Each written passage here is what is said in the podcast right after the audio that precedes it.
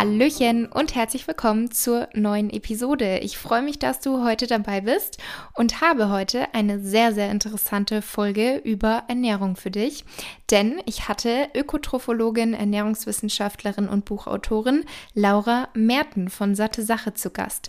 Vielleicht kennt sie der ein oder andere von euch bereits, denn sie war schon mal hier in meinem Podcast zu Gast und ich war auch schon zweimal, glaube ich, bei ihr zu Gast. Also da könnt ihr natürlich auch sehr, sehr gerne reinhören. Und wir haben in der heutigen Episode unter anderem über die Themen antientzündliche Ernährung, über das Thema Fette und was genau die Fette eigentlich in unserem Körper machen, also was die guten Fette machen und warum die eher nicht so guten Fette unserem Körper vielleicht nicht so gut tun gesprochen.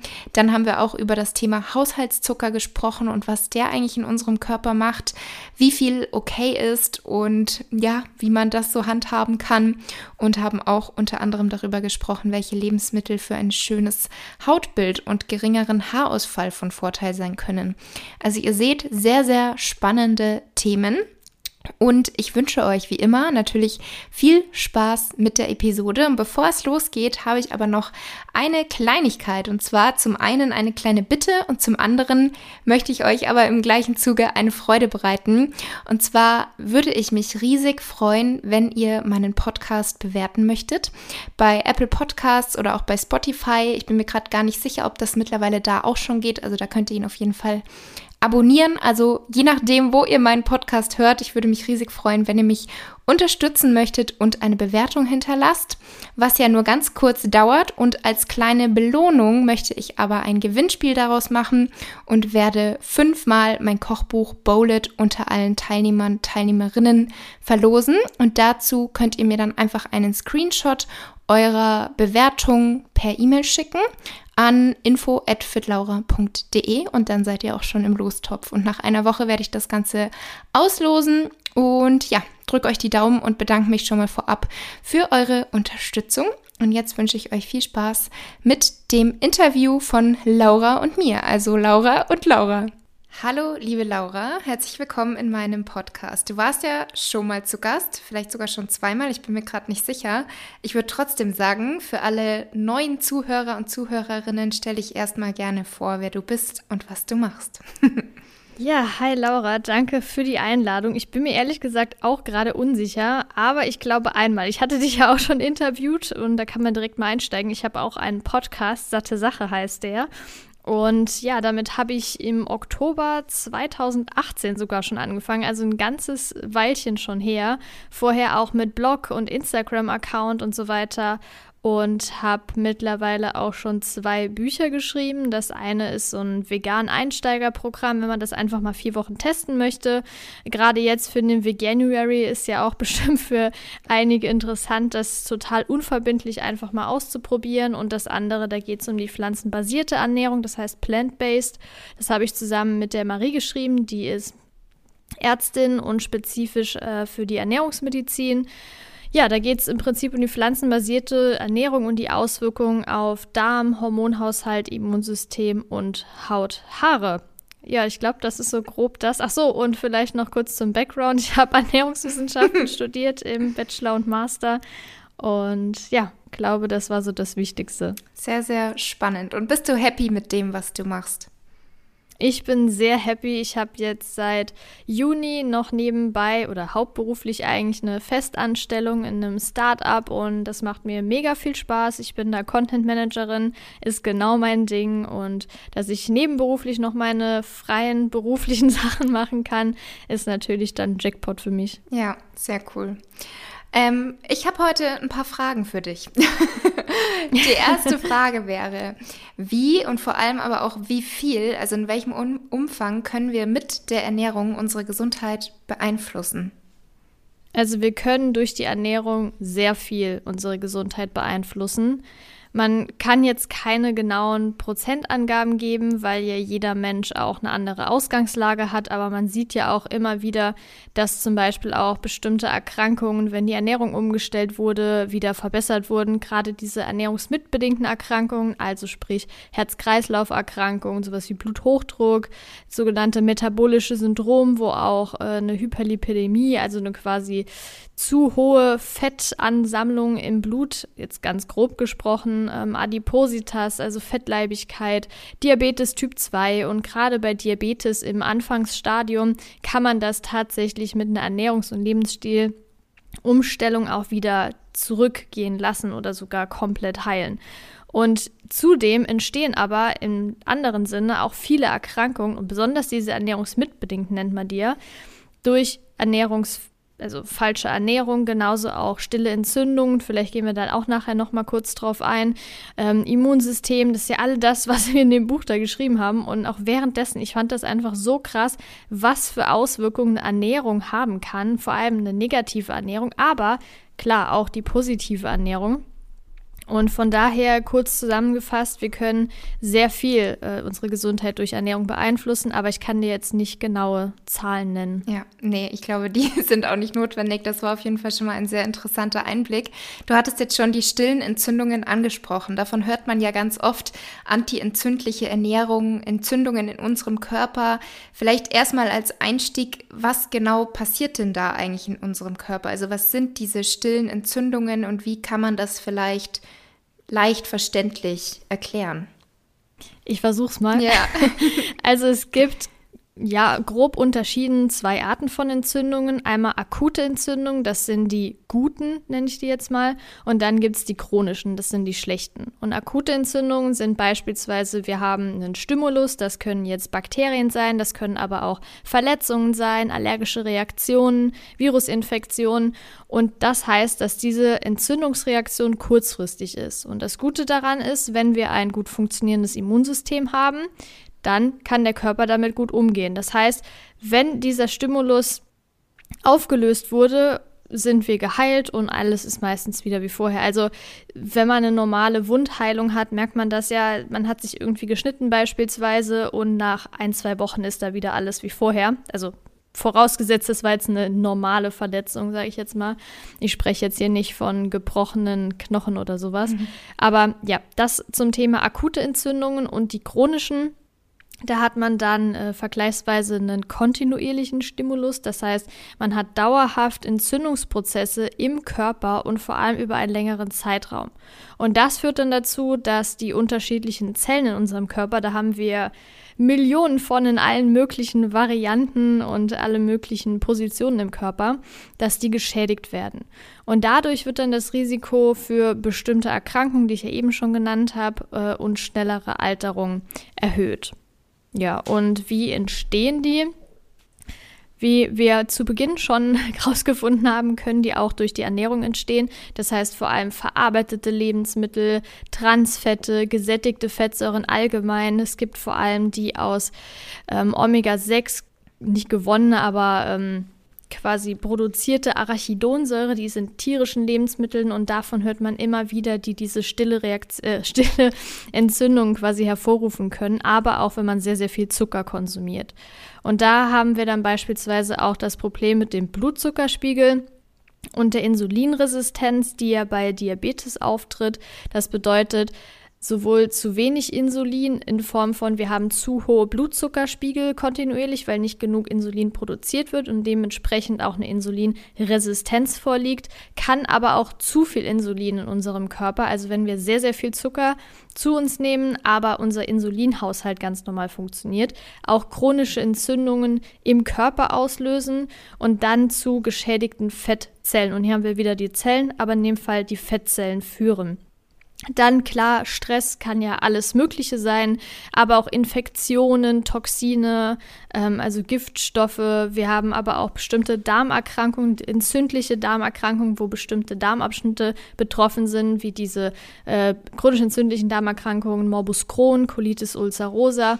Oder auch solche Lebensstilfaktoren kennt man ja, Rauchen ganz klassisch, aber auch viel Alkohol, Bewegungsmangel oder auch Übergewicht. Mhm. Du hast jetzt schon die unterschiedlichen Arten von Fettsäuren angesprochen und welche man meiden sollte, also welche die entzündlichen sind.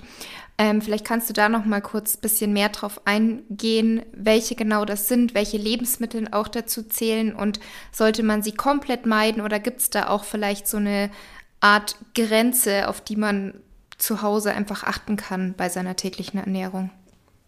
Ja, total. Also es gibt ja unterschiedliche Fettsäuren. Wir haben einmal die einfach, ein, einfachkettigen Fettsäuren und die Mehrfachfettsäuren. Und da ist es eben so, dass man bei den äh, mehrfach gesättigten Fettsäuren nennt man die. Entschuldigung, ich habe mich gerade versprochen. Also einfach gesättigten und mehrfach gesättigten Fettsäuren und die mehrfach gesättigten, das sind beispielsweise die Omega-3-Fettsäuren und die sind super, super wichtig für die Gesundheit und die wirken auch antientzündlich. Und die können wir ruhig in größeren Mengen essen. Es gibt hier zum Beispiel auch die Omega-6-Fettsäuren, das sind auch mehrkettige ähm, Fettsäuren, aber die sind im Vergleich zu den Omega-3-Fettsäuren jetzt nicht ganz so potent, was den Gesundheitswert betrifft. Aber da gibt es auch das vorgeschlagene oder empfohlene Verhältnis von 5 zu 1 für Omega-6 zu Omega-3-Fettsäuren. Das Problem ist, mittlerweile nehmen wir über die Ernährung so, so viele Omega-6-Fettsäuren zu uns, dass wir im Prinzip dieses Verhältnis kaum mehr einhalten können. Das liegt dann eher bei 10 zu 1. Und das Spannende ist, ich hatte auch mal eine Fettsäureanalyse gemacht. Äh, wen das interessiert, ich habe auch im Blog dazu einen ausführlichen Beitrag geschrieben und da auch wirklich mal geguckt, okay, wie ist denn aktuell so mein, äh, Fetthaushalt oder Fettsäurehaushalt, wie ist es zusammengesetzt und dann zu schauen, okay, ich achte jetzt noch mal mehr auf die Omega-3-Fettsäuren, wie ändert sich das innerhalb von, ich glaube, zwei, drei Monaten oder so und das war wirklich sehr, sehr erschreckend. Also ich hatte mich zu dem Zeitpunkt auch nicht ganz so optimal ernährt, muss ich gestehen, aber dass das so starke Auswirkungen hatte, fand ich dann wirklich sehr krass.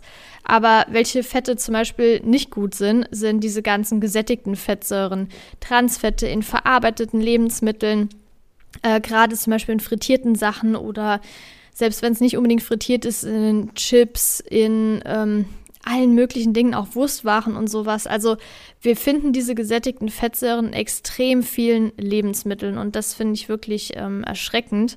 Und im Vergleich dazu wäre es dann wichtiger, gesunde Fette zu sich zu nehmen, in Form von Nüssen, von Samen, Nussmus, aber auch so Pflanzenöle, hochwertige wie Leinöl. Da haben wir auch nochmal Omega-3-Fettsäuren. Beispielsweise auch ein gutes Olivenöl. Das sollte möglichst kalt gepresst sein. Und das sind eher so die Fette, die man bevorzugen sollte. Und die anderen meiden. Du hast eben noch nach einem Verhältnis gefragt. Klar, wir können die vielleicht nicht immer meiden. Du bist wahrscheinlich auch. Äh, jemand, die sagt, hey, ich esse jetzt halt einfach mal ein Stück Kuchen, wenn ich da Lust drauf habe, ähm, geht mir ganz genauso. Und wenn ich jetzt gerade mal auf einer Feier bin und da steht, stehen Chips und ich habe gerade so Bock da drauf, dann esse ich die auch. Aber wichtig ist, dass dieses Verhältnis von ungesunden zu gesunden Lebensmitteln nicht zu stark in Richtung ungesunde Lebensmittel fällt. Ja, ich denke auch, dass einfach dieses große Ganze stimmen muss und nicht so ja. kleine Momente oder kleine Lebensmittel da irgendwie was groß beeinflussen.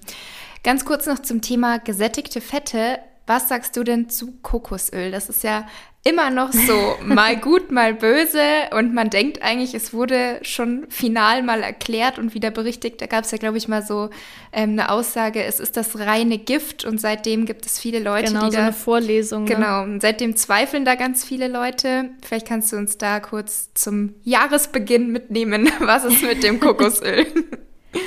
ja, also klar, ich kann jetzt auch jetzt nicht unbedingt nur meine Meinung dazu sagen. Es gibt ja auch äh, Studien und so weiter und die sagen, es kommt halt hier auch auf die Menge an und äh, auf die Form. Man soll jetzt nicht täglich keine Ahnung, 100 Gramm Kokosöl zu sich nehmen, wie es ja manche tun.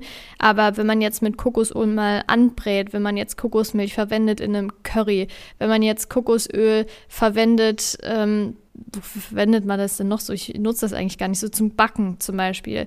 Dann ist das nicht so schlimm. Aber dieser heilige Kral, der dem Kokosöl quasi zugeschrieben wurde, so ist es nicht. Also es enthält ja sehr, sehr viele äh, MCT-Fettsäuren, also mittelkettige Fettsäuren und die sind jetzt halt in manchen Dingen, wenn man es jetzt äh, auf die ketogene Ernährung bezieht, können die von Vorteil sein, aber man soll es eben auch nicht in Übermaßen konsumieren. Ja, so wie alles. ja, im Prinzip ja. schon. Aber ich meine, wie du gesagt hast, äh, auf der einen Seite sagen manche, es ist das reine Gift. Das ist auch nicht korrekt, äh, weil prinzipiell ist jetzt kein Lebensmittel direkt pures Gift. Es kommt auf die Menge an.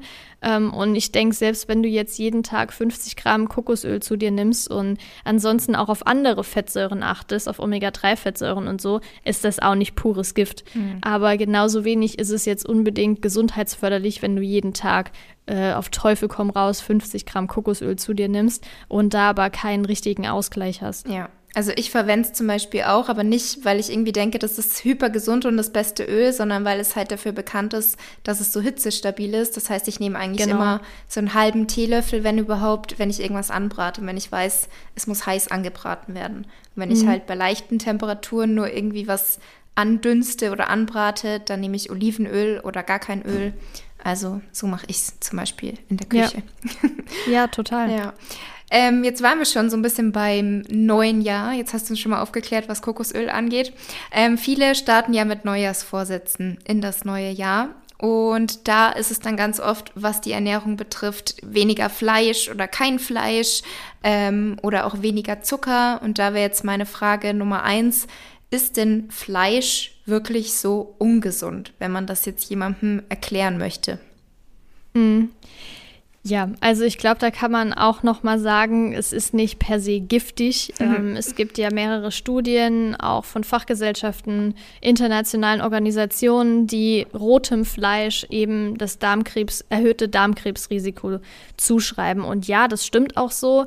Aber wenn man jetzt Fleisch, also ich rede jetzt hier nicht von dem ethischen, religiösen Aspekt und sowas, weil ich esse auch kein Fleisch, ähm, nicht nur wegen Gesundheit, sondern vor allem auch aus ethischer Sicht ähm, möchte ich das nicht. Aber wenn wir jetzt rein auf das Gesundheitliche gehen, wenn man jetzt darauf achtet, okay, ich kaufe gute, äh, also ich kaufe qualitativ hochwertiges Fleisch, Mageres Fleisch beispielsweise von Weidetieren in kleinen Mengen ist in Ordnung, wenn man jetzt diese ethische Komponente rauszieht. Wenn man jetzt sagt, ich habe hier einen Bauer, da grasen die Kühe auf der Weide rum, ähm, der behandelt die gut, es ist Biofleisch, dann enthält es auch ganz andere Fettsäurezusammensetzungen. Und das finde ich eben super spannend, wenn man sich das mal anschaut, je nachdem, welches Futter die Tiere auch bekommen, je nachdem, wie viel Stress die ausgesetzt sind. Man kann sich ja auch vorstellen, dass der Stress, das Stresslevel und dementsprechend auch die Hormone beispielsweise im Körper ähm, von diesem Tier ja viel höher sind, wenn das Tier nur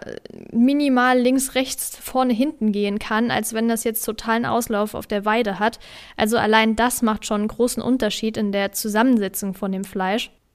Was hingegen nicht empfohlen wird. Und äh, genauso wenig würde ich das empfehlen, weil es eben gesundheitlich nicht gut ist, äh, ist sowas wie Wurstwaren oder verarbeitetes Fleisch. Weil hier haben wir nochmal diese krassen gesättigten Fettsäuren, auch teilweise Transfettsäuren und sowas. Und das sollte man definitiv meiden. Äh, genauso sagt man auch, dass Fleisch problematisch sein kann, unter anderem für die Darmflora. Und das kann man darauf zurückführen, dass Fleisch ja gar keine Ballaststoffe enthält.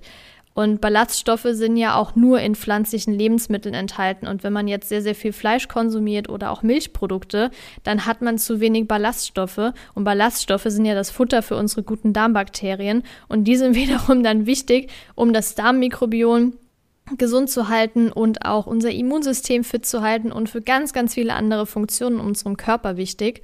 Und man kann ja auch, wenn man jetzt auf den Punkt Protein schaut, äh, nicht unbedingt sagen, dass Fleisch die einzige Proteinquelle ist. Es gibt ja auch sehr, sehr viele pflanzliche Proteinquellen, die genauso gut sind, vor allem wenn man sie kombiniert. Und von daher, Fleisch ist jetzt nicht per se Gift, aber wenn man es konsumieren möchte, dann sollte man definitiv auf die Herkunft achten, äh, wie die Tiere gehalten wurden, dass es Biofleisch ist und auch, dass es jetzt keine Wurstwaren sind. Mhm, ja. Vielen Dank. Ähm, ein anderes Thema, wo ja auch ganz viele sich immer wieder vornehmen, irgendwie eine Phase zu machen, wo sie darauf verzichten oder ähm, jetzt fällt mir gerade das Fasten, dass sie es fasten. Mhm. Zucker ist Zucker oh ja. wirklich der Übeltäter? Also da würde ich gerne auch zum einen mit dir drauf eingehen, was genau macht denn der Zucker eigentlich in unserem Körper und warum wird er oftmals als der Übeltäter beschrieben? Und wenn er nicht der Übeltäter ist, wie viel Zucker ist dann okay? Ja, also von Zucker reden wir jetzt in dem, Fall von, äh, in dem Fall von freien Zuckern, also dieser typische Haushaltszucker, der irgendwo zugesetzt wurde oder andere Zuckerarten, Fructosesirup, Maissirup und sowas. Weil letztendlich ist Zucker ja, sind Kohlenhydrate und da gibt es ja einen riesen Unterschied. Also es gibt ja einmal die guten Kohlenhydrate, die komplexen, also in Vollkornprodukten und so weiter, auch Stärke. Und dann gibt es die freien Zucker, also einfach Zucker, die nicht gesund sind und die wir auf jeden Fall limitieren sollen. Wenn man jetzt aber, wie ich ja gerade eben schon kurz erwähnt habe, ein Stück Kuchen isst, dann bringt das dich gewiss nicht um.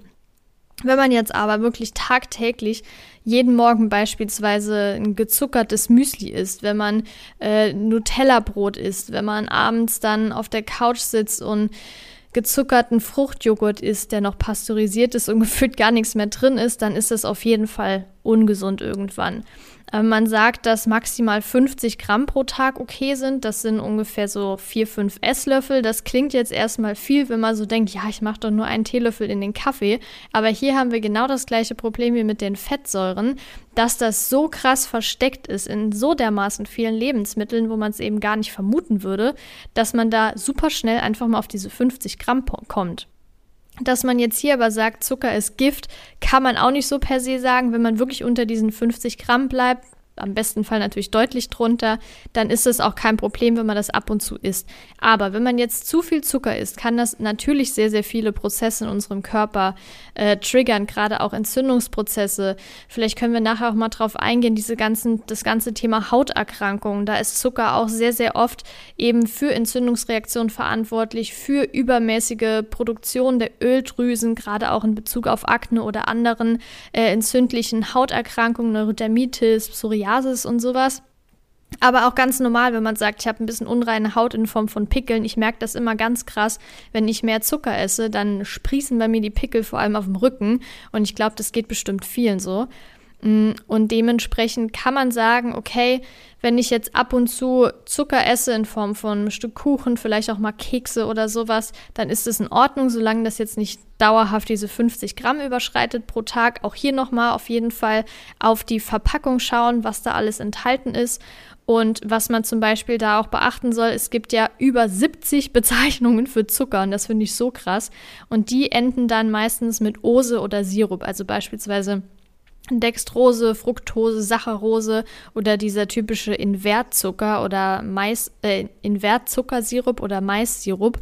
Ähm, und wenn man da allein schon auf Fertigprodukte überwiegend verzichtet und sogar in Salatdressings beispielsweise ist ja auch Zucker drin, äh, keine Softdrinks trinkt, äh, es gibt ja zudem noch gezuckerte Fruchtsäfte, das verstehe ich echt beim besten Willen nicht, mhm. weil wenn du einen Apfelsaft trinkst, dann ist der ja schon so süß und dann noch Zucker rein, das okay.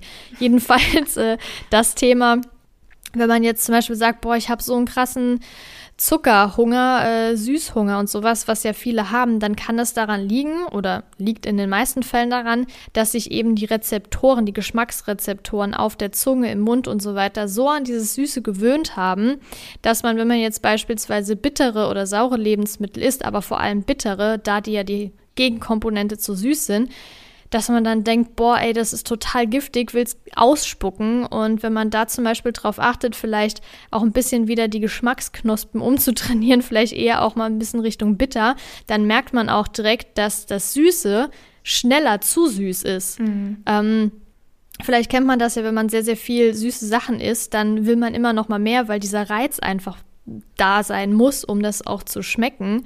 Ähm, und klar, man sagt ja auch Zuckersucht. Ähm, das liegt daran, dass quasi Zucker ja auch ähm, Glückshormone ausschüttet und auch im Gehirn quasi die gleichen Rezeptoren stimuliert wie Drogen oder zum Beispiel sexuelle Erregung. Es gibt zwar manche, die sagen, oh, Zucker ist wie Drogen, ganz so krass kann man es nicht sagen, aber nichtsdestotrotz ist der Zuckerkonsum immer noch viel zu hoch. Und wenn man da auch nochmal in Richtung 80-20-Regel schaut, 80 Prozent gesund, ist es auch nicht schlimm, wenn man mal zwei, drei Kekse am Tag isst. Mhm. Also gerade auch das Thema mit der Gewohnheit, was du angesprochen hast, das kann ich definitiv auch unterstreichen. Ähm, und das ist ja sowohl beim Thema Zucker als auch beim Thema Süßstoff so. Wenn man es mit beiden übertreibt und einfach viel zu viel dazu, davon konsumiert, dann gewöhnt man sich irgendwann an dieses Süße und wo jemand anderes sagen würde, boah, das ist aber sehr süß, denkt man sich selber mhm. vielleicht dann, nee, ich könnte noch viel mehr nachsüßen, da fehlt noch was. Genau. Deswegen muss man da vielleicht echt mal ehrlich zu sich selber sein, schauen, ob man es Schritt für Schritt reduziert und wie du auch sagst, vielleicht Bitterstoffe einfach mal einbauen. Es gibt ja Bittertropfen, es gibt Lebensmittel mit Bitterstoffen, dass man das einfach hin und wieder mal einbaut und da finde ich es auch immer super interessant.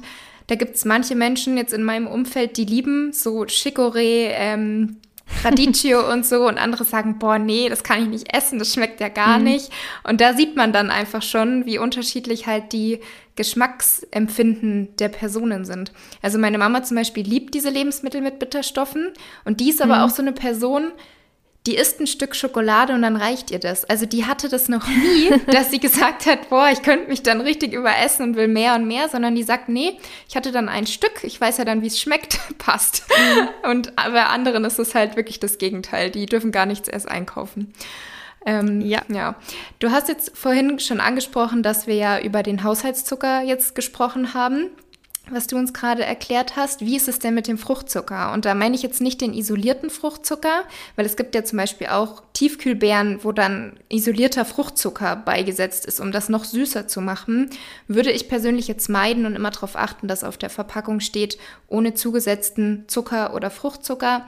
Aber was ist jetzt mit dem Fruchtzucker wirklich aus der Banane, aus den Trockenfrüchten oder auch der Dattel? Ich zum Beispiel liebe ja Datteln. Hat das mhm. dann die gleichen Effekte oder wie ist da der Prozess in unserem Körper? Also was ist da der Unterschied?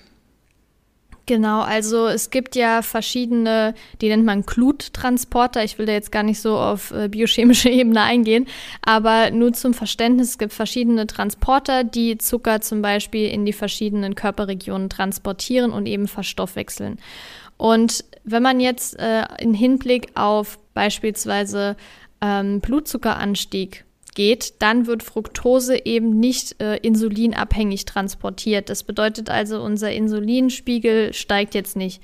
Der Blutzuckerspiegel trotzdem, weil zum Beispiel äh, in Trauben, ich hatte, das war so krass, ich habe mal ein ähm, zweiwöchiges Experiment gemacht, da habe ich so ein äh, Blutgewebsmessgerät getragen und da auch Testmahlzeiten eingebaut. Und was bei mir am allerkrassesten war und sogar noch krasser als isolierte Glucose in Form von Traubenzucker, waren Trauben. Mhm. Und die enthalten ja auch Glucose. Also es ist ja nicht so, dass die nur Fructose enthalten würden.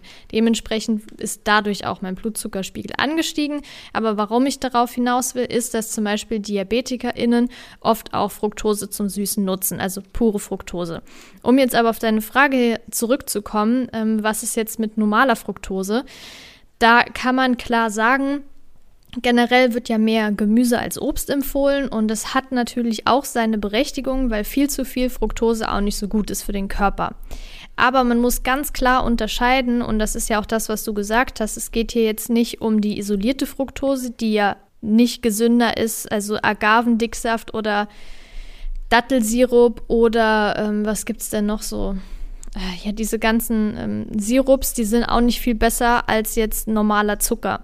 Also ich würde jetzt auch nicht empfehlen, hier nutzt genauso viel Dattelsirup wie normalen Zucker, dann ist das viel gesünder. Klar, es gibt vielleicht noch ein paar, also gerade bei diesem äh, Zuckerrübensirup, da sind vielleicht noch ein paar Nährstoffe mehr enthalten, aber da man die sowieso in geringen Mengen essen sollte, macht das keinen Unterschied meiner Meinung nach. Und wenn man jetzt aber sich im Vergleich von ähm, Apfelsaft beispielsweise, der vielleicht noch erhitzt wurde, äh, einen Apfel anschaut, dann hat der Apfel ja noch viel, viel mehr enthalten. Da sind Ballaststoffe drin, da ist noch Wasser drin, da sind ähm, alle möglichen Ballaststoffe, Pektine und sowas drin, die nicht aufgespalten wurden. Mm, und die Vitamine sind eben noch erhalten und Mineralstoffe, Spurenelemente, Sekundärpflanzenstoffe, was es nicht alles gibt. Und das hat man zum Beispiel jetzt nicht in äh, einem Apfelsaft oder zugesetzten Fructose, zugesetzter Fructose. Und dementsprechend kann man jetzt sagen, ähm, Obst sollte man auf jeden Fall in seine Ernährung einbauen, aber eben in ganzer Form.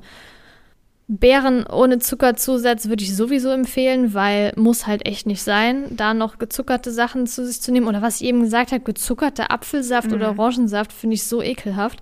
Aber ähm, das, das muss halt echt nicht sein. Und von daher, ähm, um jetzt zum Thema Trockenfrüchte zu kommen, Datteln und sowas, die enthalten natürlich auch mehr Nährstoffe, als wenn du jetzt Haushaltszucker nimmst, der ja gar keine enthält. aber man sollte jetzt trotzdem nicht denken, ich esse 200 Gramm Datteln am Tag und das ist gesund, weil da zum Beispiel ja auch Wasser entzogen wurde. Und das ist ja auch was Wichtiges, das wir brauchen. Äh, wenn du jetzt aber sagst, ich esse am Tag zwei, drei Datteln, dann ist das auch okay. Ähm, das ist jetzt nicht direkt ungesund, aber man sollte jetzt nicht denken, ich kann jetzt genauso viel ähm, beispielsweise Fructose oder Trockenfrüchte nutzen zum Süßen wie normalen Zucker. Das würde ich auch nicht empfehlen. Mm, ja. Und was wäre jetzt so die Menge bei Fruchtzucker, wo du sagen kannst, sagen würdest, da kann man sich ungefähr dran orientieren oder vielleicht auch nicht nur die Menge in Gramm, sondern auch am Beispiel von irgendwelchen Obstsorten, falls du da gerade was im Kopf hast? Ja, also so, es gibt zwar direkte Zahlen so, aber ich finde es immer ein bisschen schwierig, weil man muss ja auch differenzieren, woher jetzt die Fructose bezogen wurde. Mhm. Und von daher würde ich sagen, es werden ja immer so zwei Stücke Obst am Tag empfohlen. Daran kann man sich auch ungefähr halten. Das heißt jetzt nicht, dass es ungesund ist, wenn man äh, morgens einen Apfel isst, in der Mittagspause eine Banane und abends nochmal eine Handvoll Trauben oder Beeren, das nicht. Aber man sollte auf jeden Fall eher auf das Thema Gemüse gehen als jetzt Obst. Aber definitiv Obst nicht komplett aus der Ernährung streichen. Man kann ja auch beispielsweise Obst nehmen, was jetzt nicht so einen hohen äh, Zuckeranteil hat, äh, wie beispielsweise Beerenfrüchte oder sowas. Ähm, oder bittere Obstsorten wie Grapefruit. Äh, oder, nee, Bittermelone würde ich, äh, ist super ekelhaft. Also kann man essen, wenn man krass ist. Äh, ist auch sehr, sehr gesund auf jeden Fall, aber ist jetzt nichts, was ich da auf dem Speiseplan stehen hätte. Von daher muss man ja ein bisschen realistisch bleiben. Aber nichtsdestotrotz kann man da halt drauf achten. Klar, im Winter ist jetzt ein bisschen schwierig, aber wenn man da jetzt zwei Äpfel am Tag isst oder von mir aus noch drei, äh, eine Clementine oder eine Orange dazu, braucht man sich keine Sorgen zu machen, dass das krass ungesund ist. Aber man sollte, wie ich ja schon jetzt, glaube ich, zweimal gesagt habe, äh, auch Gemüse mit einbauen. Das ist die meiner Meinung nach wichtigere Komponente ähm, in den meisten Fällen als Obst. Mhm. Ich finde eh immer, wenn man so von weiter entfernt über das Thema nachdenkt oder spricht, dann ist natürlich auch wieder total unterschiedlich, an wen richtet man sich jetzt gerade mit seiner Empfehlung, weil es gibt die Menschen, die essen nur Fertigprodukte, wollen dann ihre Ernährung mhm. umstellen und da sagt man, okay, iss lieber sechs Stück Obst am Tag und gar kein Gemüse als weiterhin deine Fertigprodukte. Total. Aber ja. wenn dich halt jemand fragt, der eh schon sich sehr bewusst und ausgewogen ernährt und der will einfach nochmal optimieren, weil ihm das Spaß macht, weil er sich damit wohlfühlt, dann gibt man halt nochmal andere Tipps. Deswegen darf man da auch, wenn man über solche Empfehlungen spricht oder solche Ratschläge hört, nicht zu streng sein, sondern halt immer überlegen, ja gut, was lässt sich auch für mich umsetzen? Aber ich persönlich zum Beispiel finde es einfach auch immer super interessant, wie ist wirklich so die wissenschaftliche Lage, was ist das, was empfohlen wird. Und das heißt ja nicht, dass es jeder eins zu eins umsetzen muss. Also ich denke auch mhm. Ernährungswissenschaftler, die alles wissen darüber, die setzen auch nicht immer selbst alles eins zu eins um, sondern. Boah, nee, auf gar keinen Fall. Und ohne Witz, also wenn ich mir da anschaue, wie die Leute sich in meinem Studium Ernährungswissenschaften ernährt haben, das ist. Äh, ciao, also ganz ehrlich. Äh, aber das ist halt so, weißt du, man, man kennt ja auch so ein bisschen besser den Körper, sage ich jetzt einfach mal, ähm, als wenn man sich ja jetzt nicht mit beschäftigt und weiß auch so, okay, wenn ich jetzt ähm, mich super gesund ernähre und dann aber jeden Tag beispielsweise ein Stück Kuchen esse, dann bringt mich das auch nicht um. Also, weißt du, ist halt schon vor allem beim Essen ja auch diese ganze soziale, psychische Komponente, die viele vielleicht auch vernachlässigen, die sich dann versuchen, perfekt gesund zu ernähren, dann irgendwie auf Feiern nichts essen, vorher essen, mhm. aus Angst, das ist ungesund. Und ich finde, diese Komponente sollte man definitiv nicht vernachlässigen, auch das Ganze achtsam zu machen. Ich bin, bin auch total. Ähm, Fan von achtsamem Essen. Ich muss sagen, ich schaffe es nicht immer, weil ich unter der Woche nicht selten ein bisschen stressiger habe, gerade auf der Arbeit und so. Ähm, und dann schaffe ich es auch nicht immer ganz achtsam zu essen. Esse vielleicht auch eher neben dem PC, was jetzt nicht unbedingt gut ist. Aber äh, jedenfalls, wenn man zum Beispiel sagt, okay, ich möchte meine Ernährung umstellen, dann kann man ja auch mal anfangen, das Ganze ein bisschen achtsamer zu essen, mal wirklich die Lebensmittel zu schmecken und nicht in sich hineinzustopfen. Mm, und von daher nutze ich das Wochenende dafür immer ganz gut. Mhm. Ähm, was wollte ich jetzt sagen? Ähm, ach so, genau mit dem Studium. Äh, und was ich auch nur eine kurze Anekdote, was ich auch witzig fand oder erschreckend auch. Ähm, wir waren öfter mal äh, an dem Campus von den MedizinerInnen und mhm. da haben fast alle geraucht. Und das ja. fand ich so krass, weißt du, die studieren Medizin und rauchen alle. Äh, und bei uns hat zum Beispiel in den ganzen, ich weiß nicht, wie viele Leute wir waren, 60 oder so, hat eine geraucht. Ähm, dementsprechend. Also ich würde mal sagen, man kennt so seine Grenzen und reizt die vielleicht manchmal ein bisschen zu viel aus. Aber wie gesagt, die Psyche spielt da ja auch eine Rolle. Ja, aber ich glaube, das ist ja ganz oft so bei diesen ganzen Berufsgruppen. Also zum Beispiel der Friseur macht allen die Haare schön, aber hat keine Zeit für sich selber. Der Handwerker repariert alles, aber bei ihm zu Hause ist ja alles kaputt. Also oft ist es ja, ja. so ein bisschen. Ähm, du hast jetzt vorhin schon angesprochen das Thema Zucker und Haut mhm. dass du das zum Beispiel auch an dir selbst schon festgestellt hast. Vielleicht können wir da noch ein bisschen einsteigen. Wie hängt denn der Zuckerkonsum mit der Haut zusammen? Also was passiert da oder warum hängt das eigentlich zusammen?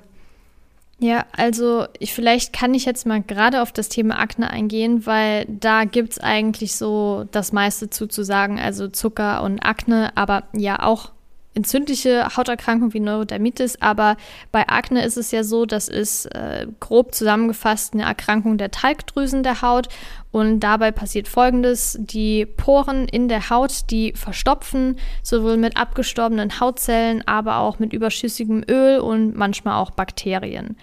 Und was ja viele mitbekommen, sicherlich im Umfeld, ist, dass man oder selbst erlebt haben, ist, dass man gerade in der Pubertät extreme Probleme mit Akne hat. Und das liegt zum einen daran, dass die Sexualhormone, vor allem die Androgene, einsteigen. Und das führt dann dazu, dass die Öldrüsen übermäßig aktiv sind und sich vergrößern und auch dementsprechend zu viel Talg produzieren.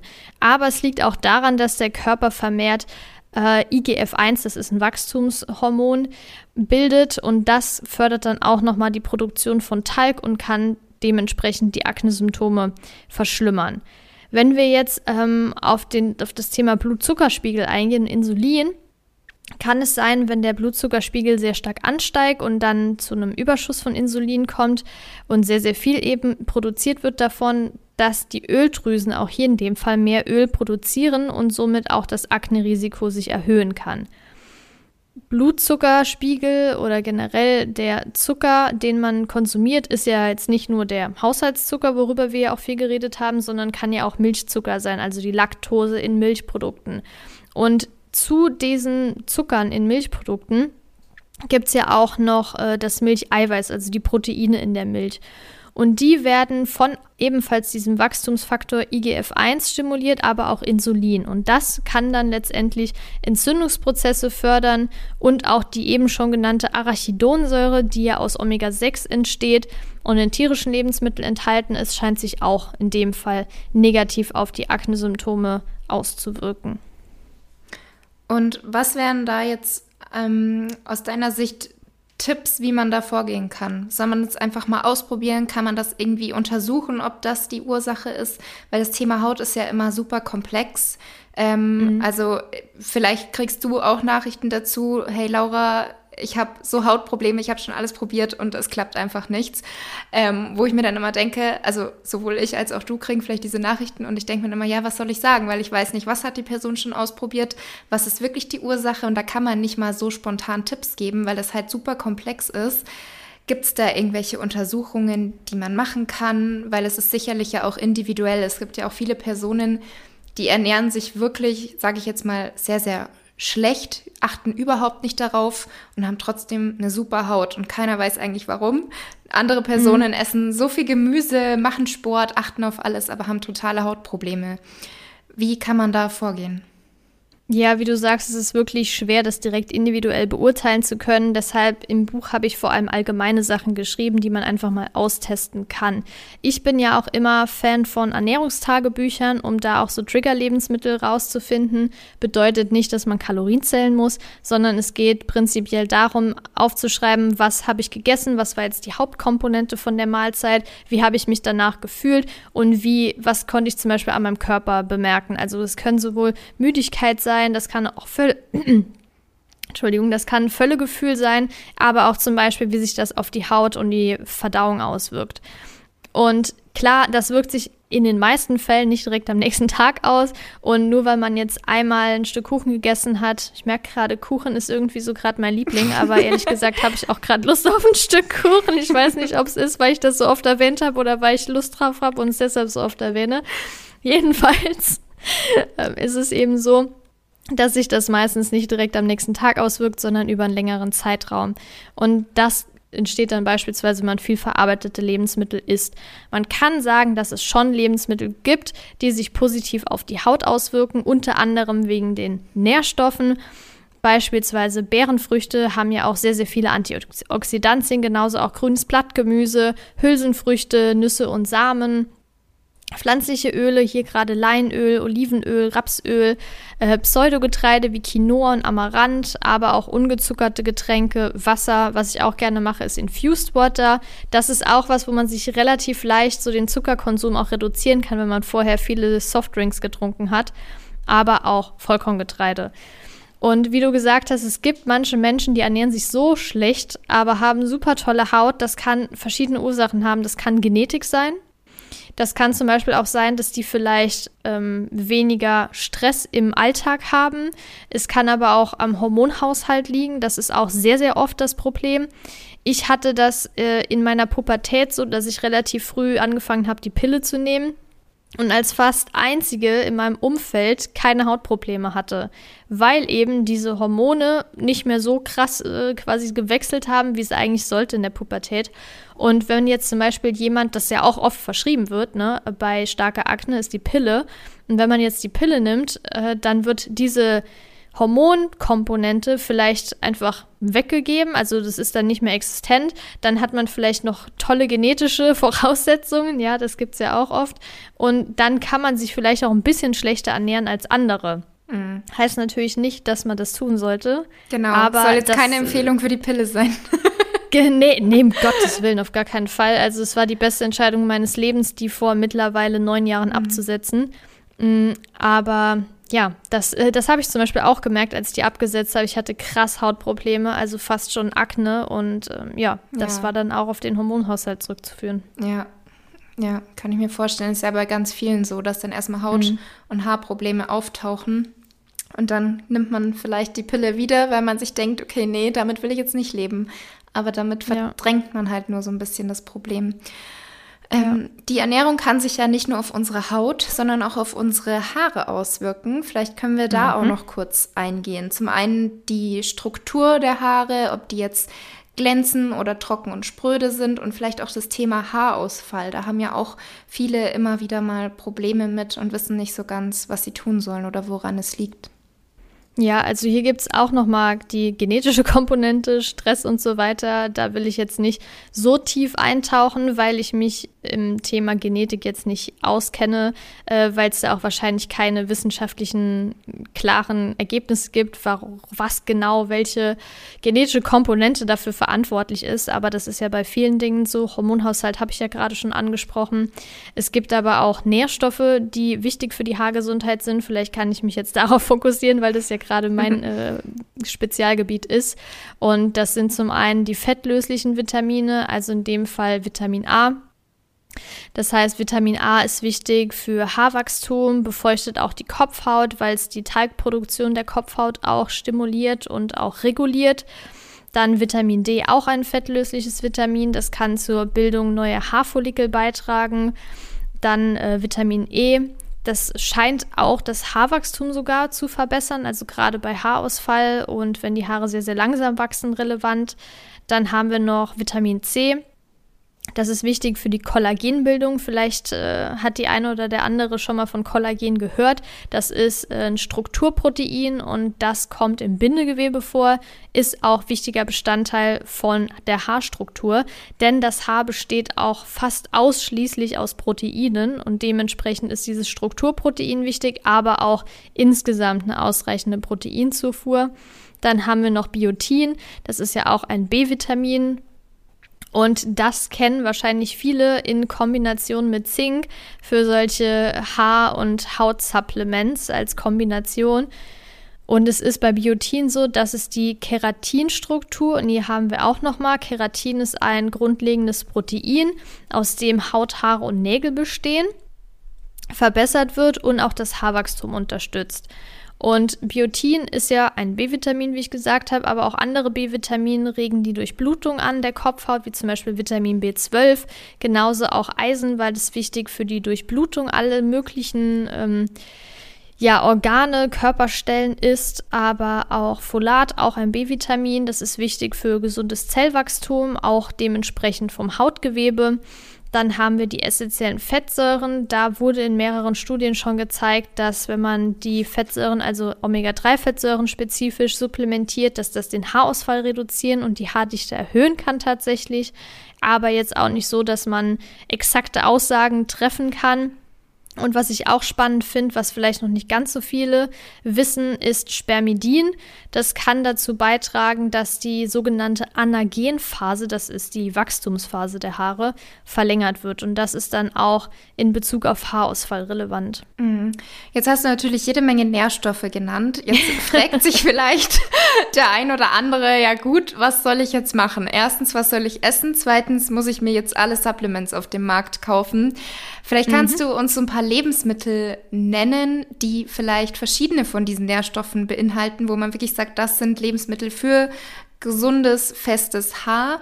Und auch beim Thema Supplements, ähm, wie kann man selber vielleicht erkennen? Also ich meine, zum einen gibt es natürlich zum Glück ähm, auch Influencer oder Ernährungswissenschaftler, die wirklich ihr Wissen verbreiten und somit helfen, welche Supplementfirmen sind gut, welche nicht, worauf kann man vertrauen. Aber wie kann man vielleicht auch selber einfach erkennen, was brauche ich wirklich, was macht Sinn, wo kann ich mir das Geld sparen? Ja, also prinzipiell ist es ja so, dass man, wenn man sich ausgewogen ernährt, ich bin natürlich Fan von pflanzenbasierter Ernährung, ganz klar, aber wenn man sich daran hält, dann wird man eigentlich wirklich mit allen wichtigen Nährstoffen versorgt. Also wichtig ist, das Ganze bunt zu gestalten, das heißt auch komplexe Kohlenhydrate, Hülsenfrüchte zu integrieren, antioxidative Lebensmittel. Mir fällt gerade ein, du hast eben antioxidative Ernährung angesprochen. Vielleicht kann ich da gleich noch mal was zu sagen. Da gibt es ja auch so grundlegende Sätze oder zehn Regeln, nenne ich es jetzt mal ähm, die dafür zuständig sind. Und das ist natürlich auch wichtig, ähm, generell für alle möglichen Prozesse im Körper. Dann gesunde Fette zu sich zu nehmen, pflanzliche Fette, also Nüsse, Nussmus. Aber hier bei Nussmus auch darauf achten, keine Nussbutter zu kaufen, denn da ist meistens noch Öl, Zucker und Salz drin. Das möchten wir nicht haben, sondern wirklich rein aus Nüssen hergestellt. Und ähm, zum Beispiel auch gute Proteinquellen, da kann man Kombinationen aus Hülsenfrüchten, Getreide und sowas wählen. Ähm, und auch ja, ungezuckerte Sachen zu konsumieren. Das ist, glaube ich, so was, ähm, wenn man sich daran hält, dann hat man wirklich schon einen sehr guten Gewinn draus. Ähm, ich weiß nicht, soll ich jetzt erstmal kurz Supplements ansprechen oder soll ich nochmal antientzündliche Ernährung äh, hier erklären? Ähm, ich würde erst noch Supplements, dann können wir so das Thema Haare damit schließen. okay. Ja, und Thema Nahrungsergänzungsmittel hast du recht. Es gibt super, super viele auf den Markt und man verliert irgendwie so einen Überblick, weil jede Person was anderes empfiehlt. Und wichtig ist erstmal, bevor man generell jetzt reinhaut, dass man überlegt, okay, brauche ich das überhaupt? Man kann das entweder über eine Blutanalyse beim Arzt, bei der Ärztin checken lassen oder auch durch ein Ernährungstagebuch auch hier nochmal rausfinden, okay, welche Lebensmittel esse ich? bekomme ich dadurch genug von diesen Nährstoffen. Und es ist auch wichtig zu wissen, dass viel nicht immer viel hilft. Also manche denken ja, ich baller mir da jetzt irgendwie Nahrungsergänzungsmittel rein, damit ich mit allen Nährstoffen versorgt bin. So ist es ja prinzipiell, aber man muss halt auch beachten, dass es hier Wechselwirkungen gibt. Also es gibt sowohl Nährstoffe, die sich gegenseitig behindern bei der Aufnahme, es gibt auch welche, die sich gegenseitig unterstützen und auch was denke ich, sehr viele nicht beachten, ist, dass es mit bestimmten Medikamenten auch zu Interaktionen kommen kann. Das heißt, wenn man jetzt Zink beachtet, dann hat das, konkurriert das bei der Aufnahme mit Calcium, mit Eisen oder auch mit Folsäure. Bei Eisen ist es klar auch Zink. Aber hier auch Calcium, dann haben wir Magnesium und Chrom. Und was jetzt zum Beispiel auch bei der, äh, bei pflanzlichen Eisenquellen das Problem ist, dass die Aufnahme von dem pflanzlichen Eisen nicht so optimal ist wie jetzt aus tierischem Eisen, weil es erst noch ähm, verändert werden muss, jetzt ganz äh, einfach gesagt. Und deshalb sollte man, wenn man Eisen zu sich nimmt, auch Vitamin C-haltige Lebensmittel kombinieren. Also sagen wir jetzt mal Hülsenfrüchte mit äh, grünen Blattgemüse oder sowas. Ähm, und was ich gerade eben schon erwähnt habe mit dem Thema Medikamente, Da will ich jetzt nicht so viele Beispiele nennen, aber vielleicht so die zwei häufigsten. Also gerade bei Osteoporose diese Biphosphonate, das ist bei super, super vielen Nährstoffen so. Und ich spreche jetzt nicht bei äh, Calcium über Sesamsamen oder bei Eisen über Hirse, sondern wirklich um isolierte Nahrungsergänzungsmittel. Das ist nämlich eben so, dass Calcium, Eisen, Magnesium und Zink tatsächlich auch die Aufnahme von diesen Medikamenten reduzieren kann. Und genauso auch Calcium bei äh, Levothyroxin, das ist ja ein Schilddrüsenhormon, das bei einer Schilddrüsenunterfunktion verschrieben wird. Und da sollte man eben auch aufpassen. Und was ganz, ganz wichtig ist, ist auch hier darauf zu achten, dass man hochwertige Nahrungsergänzungsmittel nimmt. Das heißt, es ist wichtig zu wissen, dass Nahrungsergänzungsmittel nicht zu Arzneimitteln gehören, sondern zu Lebensmitteln, was bedeutet, dass hier auch die ganzen Bedingungen und die ganzen Vorgaben nicht so streng reguliert sind wie bei Arzneimitteln. Daher ist es wichtig, Nahrungsergänzungsmittel zu kaufen, die unter guten Bedingungen hergestellt wurden. Und das kann man erreichen, indem man welche aus Deutschland kauft oder auch der Dachregion, also Österreich und Schweiz, weil da die Regulierungsmaßnahmen viel strenger sind als in beispielsweise asiatischen Ländern oder generell außereuropäischen Ländern und vielleicht sich auch anschaut, gibt es Analysen von unabhängigen Laboren, die feststellen, ob da jetzt Schadstoffe enthalten sind. Man sollte sich auf jeden Fall an die an die Mengenangaben halten, die auf der Verpackung stehen. Genauso aber auch, dass man die richtig lagert, weil es gibt ja auch viele, ähm, gibt ja auch viele Verpackungen von Nahrungsergänzungsmitteln, die eben dunkles Glas haben, damit man das vor Sonne schützen kann. Und daran sollte man sich auch halten. Man sollte überlegen, brauche ich wirklich Nahrungsergänzungsmittel? Ja, wenn beispielsweise Lebensmittel wegfallen, entweder durch eine bestimmte Ernährungsform oder auch bei Unverträglichkeiten, das kann ja auch sein, dass man da auf bestimmte Nährstoffe dann mehr achten sollte oder wenn man auch sehr, sehr viel Sport macht und sehr, sehr viel schwitzt, dass man auf die Elektrolyte achtet, also Calcium, Kalium, Magnesium und Natrium, da ist der Bedarf dann gegebenenfalls erhöht und das sollte dann eben auch ausgeglichen werden. Aber prinzipiell kann man auf jeden Fall überlegen, wie ist meine Ernährung, fehlen bestimmte Nährstoffe und da dann lieber ein bisschen mehr Geld ausgeben, als jetzt daran zu sparen, ehrlich gesagt. Also da bin ich sowieso der Meinung, dass man gerade für Gesundheit möglichst da den Fokus drauf legen sollte. Ja, ich denke auch, dass man immer wieder selber mal so ein bisschen überlegen sollte, wo spart man und wo muss man jetzt nicht unbedingt sparen, sondern wo lohnt sich das Geld wirklich. Ähm, ja, gerne kannst du jetzt noch auf das Thema antientzündliche Lebensmittel eingehen. Und dann hätte ich noch eine abschließende kurze Frage. ja, sehr gerne. Also es gibt so zehn Grundsätze der antientzündlichen Ernährung. Das heißt, man sollte erstens auf einen ausbalancierten Blutzuckerspiegel achten. Da kann man wirklich ähm, bevorzugt ähm, komplexe Kohlenhydrate zu sich nehmen, also Vollkornprodukte, Hülsenfrüchte und sowas. Dann das zweite ist frisches Obst und Gemüse zu essen. Drittens, reichlich gesunde pflanzliche Fette zu konsumieren.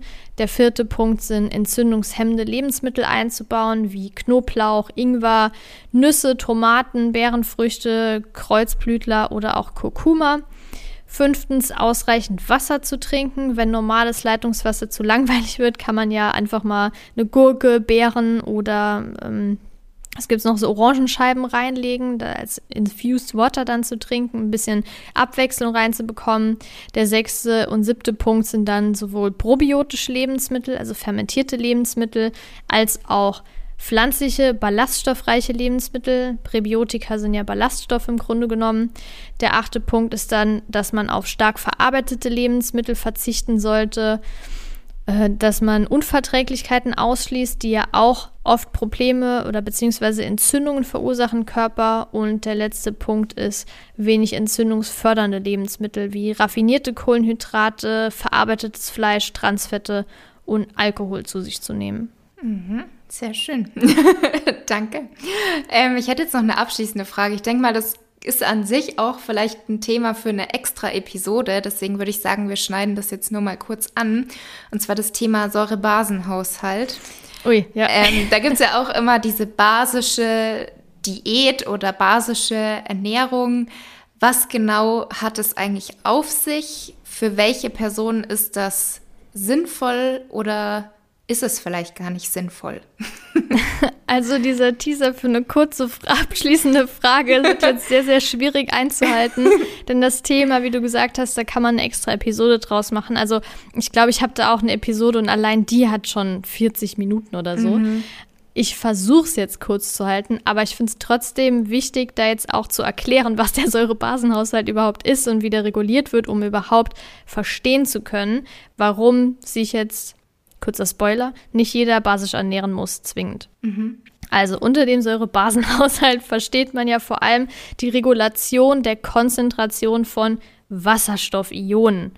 Was zur Hölle ist das? Das sind sehr reaktive und ja, generell Moleküle in unserem Körper, Ionen in unserem Körper, die sehr, sehr schnell sich anpassen können, sehr, sehr schnell auch kleinste Veränderungen äh, merken können und das ist eben wichtig, weil sie den biochemischen und physiologischen Prozess in unserem Körper auch oder verschiedene Prozesse beeinflussen können. Und wenn da kleinste Veränderungen auftreten, dann kommt es schon zur Störung im Organismus. Und das heißt also, ein ausgeglichener Säurebasenhaushalt ist extrem wichtig, weil, wie gesagt, kleinste Veränderungen hier schon Unterschiede machen können. Und hier spielt vor allem der pH-Wert eine wichtige Rolle. Das ist das Maß für die Wasserstoff-Ionenkonzentration, muss man sich nicht unbedingt merken. Aber da gibt es drei Bereiche. Wir haben einmal den sauren Bereich, den neutralen Bereich und Bereich und den basischen Bereich. Und wichtig ist zu wissen, dass dieser pH-Wert nicht im ganzen Körper gleich ist. Also beispielsweise ist unser Magen, die Magensäure extrem sauer, aber andere Körperflüssigkeiten dann eher sogar ins, ins basische oder neutrale. Und das ist auch der Grund, warum man zum Beispiel sagt, ja, okay, der Magen, da gehe ich auch gleich nochmal drauf ein, kann kurzzeitig ein bisschen übersäuern, dann entsteht Sodbrennen und sowas. Aber prinzipiell ist ja die Magensäure schon sehr, sehr sauer. Das heißt, wir wollen die ja gar nicht auf neutralen pH-Wert bringen. Das ist natürlich sehr schlecht, denn die Magensäure schützt uns ja auch. So, und wie wird das ganze Ding jetzt reguliert? Also es gibt zum einen Puffersysteme, die sorgen dafür, dass diese Ionenkonzentration sofort reguliert wird und dann auch die korrespondierende Base zu dem Säure jetzt äh, verhindert, dass sich der pH-Wert sehr stark verschiebt. Und diese korrespondierenden Basen, das sind zum Beispiel Hydrogencarbonat, Hämoglobin, also der rote Blutfarbstoff, äh, und Phosphat. Und dann haben wir vor allem hier drei Organe, die das Ganze regeln. Das ist zum einen die Lunge, die Nieren und die Leber. Und die Lunge, wir atmen ja, ist logischerweise dafür zuständig, dass das Ganze über die Atmung reguliert wird. Das heißt, ähm, durch Einatmen, durch Zirkulation in unserer Lunge und sowas wird das Ganze nochmal reguliert und auf den Normalwert gebracht. Dann haben die Nieren auch eine wichtige Funktion, weil die kümmern sich um die sogenannten nicht flüchtigen Komponenten, also die, die wir nicht über die Lunge abatmen können. Und das nennt man dann renale Regulation. So. Und dann haben wir aber noch die Leber, die ist auch sehr, sehr wichtig und die ist dafür zuständig, dass bestimmte Teile, organische Säuren und sowas wieder metabolisiert, also verstoffwechselt werden. Und das sind die drei wichtigen Organe, die man sich merken muss. Man sagt ja auch oft, dass das die Entgiftungsorgane sind und das stimmt auch so, weil die dafür zuständig sind, zum einen diesen Säurebasenhaushalt in unserem Körper aufrechtzuerhalten, aber auch um Schadstoffe aus unserem Körper wieder rauszufiltern. Und hier an der Stelle ist mir nochmal wichtig zu wissen, äh, wichtig zu sagen, weil das extrem oft immer noch vorkommt, es gibt keine Schlacken im Körper. Also der Körper kann sich durchaus bei einem gesunden Menschen komplett selbst regulieren. Ich gehe gleich nochmal drauf ein, dass es theoretisch auch chronische Übersäuerung geben kann, aber dass es jetzt nicht durch kurzzeitige Ernährungsänderung äh, sehr, sehr problematisch ist. Warum wird das oft erwähnt? Es gibt Lebensmittel, die haben eine sogenannte potenzielle Säurelast. Das bedeutet also, dass sie Säurebildner sind und im Körper eher sauer wirken können. Und das trifft vor allem auf tierische Eiweiße zu, wie Käse oder Fleisch und Fleischprodukte, dann Fisch, aber auch Milch, Milchprodukte und zum Beispiel Nudeln. So, und wenn wir jetzt sagen, es gibt eine chronische Übersäuerung, dann bedeutet das, dass die Körperflüssigkeiten dauerhaft in einem zu niedrigen, also zu sauren pH-Bereich liegen. Das kann wirklich lebensbedrohliche Folgen haben, aber hier ist es auch wichtig, wenn diese Puffersysteme funktionieren, dann wird das Ganze auch wieder reguliert. Es kann aber langfristig zu leichten chronischen Übersäuerungen kommen. Also es sind jetzt keine, die dich direkt umbringen. Das geht dann eher in Richtung ähm, zum Beispiel Diabetes. Da gibt es die Ketoazidose und sowas. Das ist eine ganz andere Liga. Sondern hier geht es jetzt einfach darum, wenn man zum Beispiel sich zu wenig bewegt, wenn man zu wenig trinkt, wenn man sehr, sehr viel Stress hat bei bestimmten Medikamenten, wie zum Beispiel Acetylsalicylsäure aber auch wenn man sehr, sehr oft Diäten macht und da den Körper auch sehr beansprucht, Mm, oder wenn man eben sehr, sehr viel von diesen säurenbildenden Lebensmitteln isst, also wirklich fast ausschließlich die, dann kann es tatsächlich dazu kommen, dass der Körper eher in den sauren Bereich tendiert. Und das kann man aber recht gut wieder ausgleichen. Das ist aber in dem Fall jetzt kein lebensbedrohlicher Zustand. Um jetzt aber auf diese basische Ernährung zurückzukommen, die du angesprochen hast, die macht schon Sinn, weil man sieht in der basischen Ernährung, dass die ja gesunde Lebensmittel enthält. Also die setzt ja auf gesunde Lebensmittel. Je nachdem, wie, äh, wie, wie ähm, stark man oder wie konsequent man das Ganze macht, kann es aber sein, dass auch Hülsenfrüchte, Getreide, sowas, die ja zu einer gesunden Ernährung gehören, auch ausgeschlossen werden. Das sehe ich jetzt eher als kritisch an, aber wenn man jetzt nicht unbedingt argumentiert, der Körper übersäuert bei allem Möglichen, sondern ich ernähre mich, ernähre basisch, weil man jetzt beispielsweise irgendwelchen entzündlichen Erkrankungen hat, Hauterkrankungen, wo das ja auch sich positiv auswirken kann, aber auch hier die Lebensmittel wie Getreide, aber vor allem natürlich komplexe Kohlenhydrate, Pseudogetreide und Hülsenfrüchte einbaut, finde ich das voll okay. Aber es gibt ja immer wieder Leute, die sagen, zum Beispiel Kohlensäure ist halt sauer und übersäuert den Körper und ist schädlich. Ja, Kohlensäure ist halt eine Säure, aber die ist nicht schädlich für den Körper. Und ich hoffe, dass ich das jetzt äh, kurz und verständlich beantworten konnte. Ja. Ähm, wie würdest du jetzt aber jemanden, der einfach, also es gibt ja zum Beispiel diese Aussage, Zitrone ist ja, glaube ich, basisch. Zitrone wirkt ja basisch, obwohl es ja eigentlich sauer schmeckt. Mhm. Kann es sein? Ist das richtig?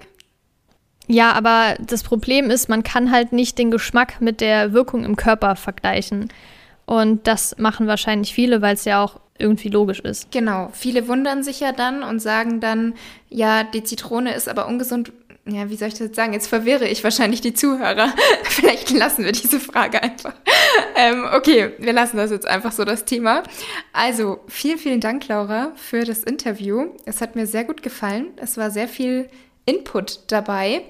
Und ja, ich hoffe, den Zuhörern und Zuhörerinnen gefällt es genauso gut. Ja, danke für die Einladung. Ich hoffe natürlich, dass ich jetzt soweit alles verständlich erklären konnte, dass alles mit dabei war.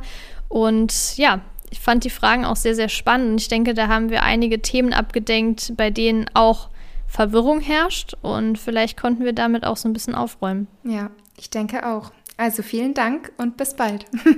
bis dann. Ciao. Tschüss.